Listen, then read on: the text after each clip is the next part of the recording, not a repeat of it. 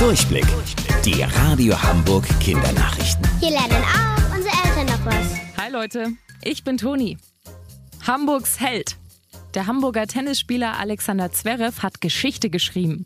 Er hat es geschafft, bei den Olympischen Spielen im Tennisspielen eine Goldmedaille zu gewinnen.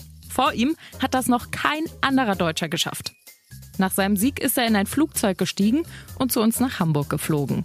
Im Rathaus wurde er von unserem Bürgermeister empfangen. Dort wurde ihm gratuliert und er durfte sich in das goldene Buch der Stadt eintragen. Eine große Ehre, denn in das über 120 Jahre alte Buch darf sich nicht jeder eintragen. Nur wer sehr berühmt ist oder etwas Besonderes getan hat. Wie zum Beispiel Gold bei Olympia zu gewinnen.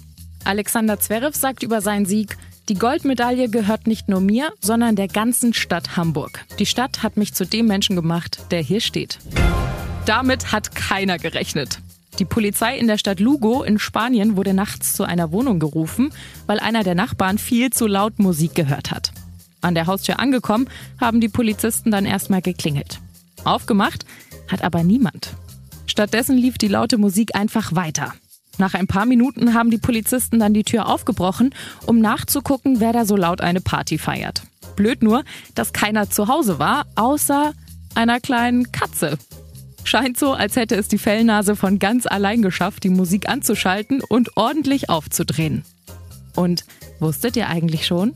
Angeberwissen. Die älteste Katze der Welt hieß Cream Puff und wurde ganze 38 Jahre alt. Bis morgen um 13.30 Uhr. Eure Toni.